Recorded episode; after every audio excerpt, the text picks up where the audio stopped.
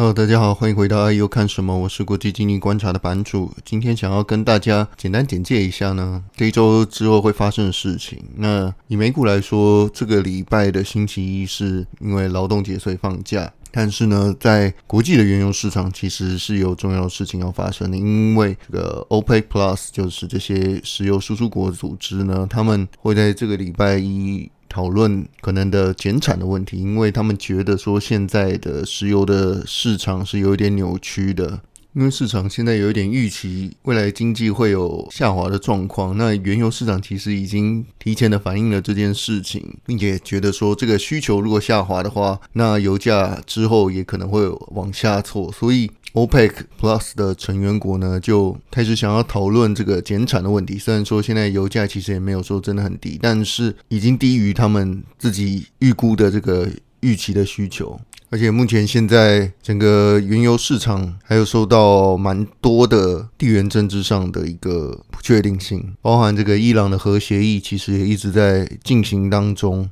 虽然说已经谈了很久，还没有谈下来，但如果达成协议的话，那伊朗的原油就会又重回了国际的市场，对于油价当然是会有另一波的打击。但如果大家有发现的话，最近的原油市场其实也是波动的非常的大，就是会动不动就是大涨个三个三五趴。那沙乌地阿拉伯也意识到了这件问题，所以他就是比较希望能够推动这个减产的一个国家。那另一个重要点就是欧盟跟俄国现在正在一个非常激烈的能源的角力当中。大家都知道，因为俄乌战争，欧盟就对俄国有非常多的制裁嘛。但是在天然气的这个部分的话，因为欧盟还是非常需要俄国的管道天然气的输入，这也导致了为什么俄国会有持续有这么大的顺差，就是因为它，同时被禁止了进口其他西方国家的东西，但是同时还是能够输出大量的石油跟天然气的时候，那就代表它有很大的外汇的收入，但它的外汇却花不出去，这是一个为什么俄国可以货币保持强势的一个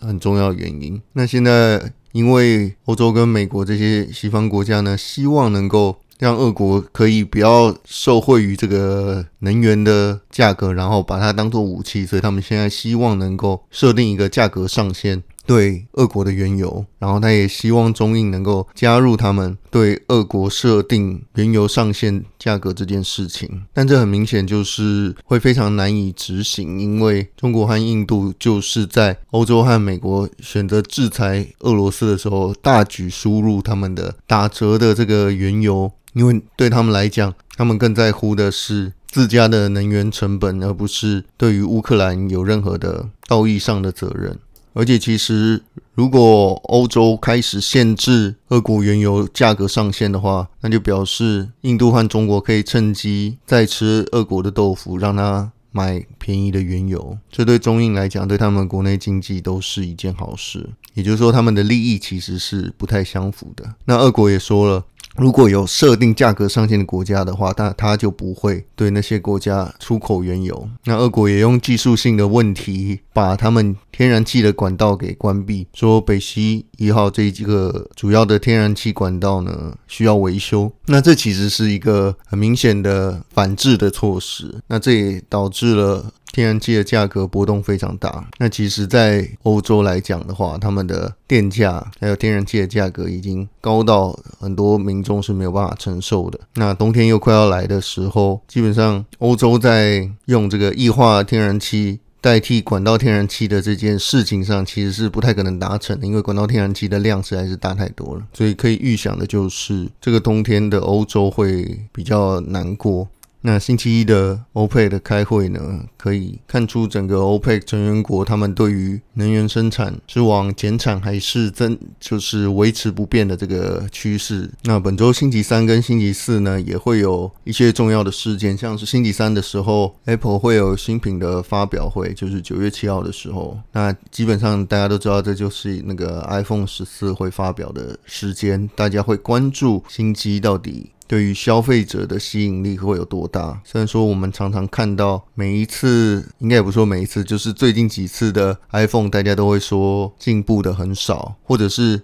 已经泄露出来的这些原型机啊，或者是消息，都已经大家大概都不会有很大的惊喜或者是惊吓。那所以常常也会有说，哇，市场对于这个 Apple 的新机觉得失望，然后常常会出现卖压这样子。但其实。之后都 Apple 都还是显示了它在这个品牌上持续换代更新的一个趋势。那当然，因为现在通膨很高嘛，所以大家也会关注说它的这个定价在不同的机种会不会有随着通膨而提价的这个状况。因为其实 iPhone 现在已经是非常贵了，但是还是很多人会买单嘛。所以如果它的价格还是能够继续往上提的话，那可能。市场对于这个 Apple 的定价能力就还是有信心的，但是大家也知道，就是所有的机构都已经看得出来，因为消费力的下降，或者说大家消费意愿下降，主要是因为这个通膨的原因嘛，所以其实大多数的机构都是预估会整体手机市场的出货量是会下降的，在今年。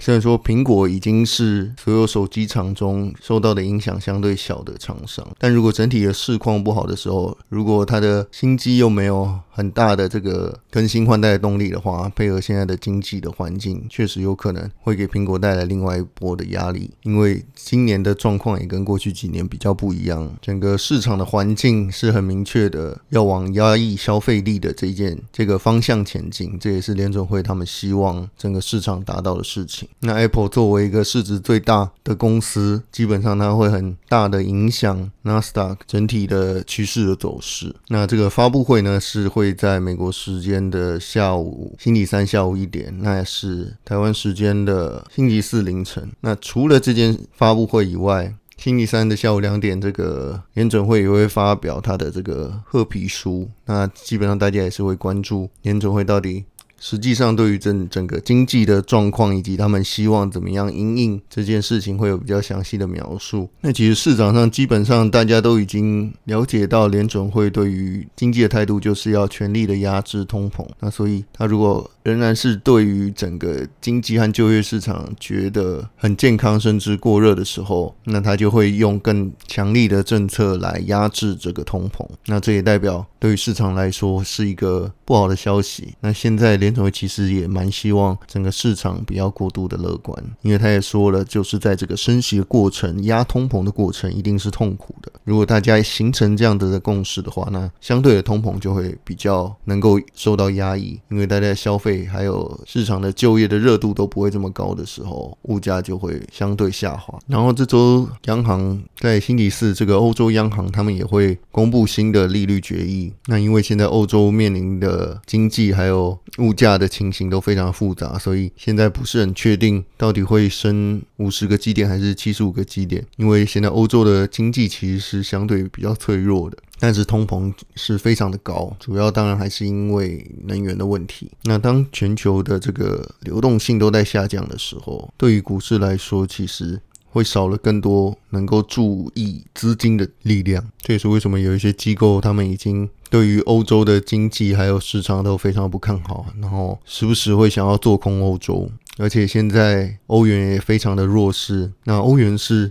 美元指数的最主要的成分嘛，现在基本上都已经是在比美元低的状况。如果大家有注意到的话，甚至连英镑都已经跌到跟美元比只剩一点一五了。那除了这个经济相对弱势以外的话，也是因为欧洲需要更大量的进口美国出口的这些液化天然气。所以相对的，他们的货币就会相对的弱势。那如果它的升息幅度又比较低的话，那欧元可能会跟美元比起来会进一步的下挫。以上的话就是这个礼拜快速的这个可能的重要经济事件的导览。那这也是是我最近开始尝试。比较高频率的录一下这些 podcast 的节目，希望能够看看不同的尝试的效果。那也欢迎大家在 Apple Podcast 的留言，听听看大家觉得有什么样的节目的内容，大家会想比较想要了解，或是对节目有什么意见，都欢迎大家可以分享意见，希望对大家有点帮助。感谢大家的收听，我们下次见，拜拜。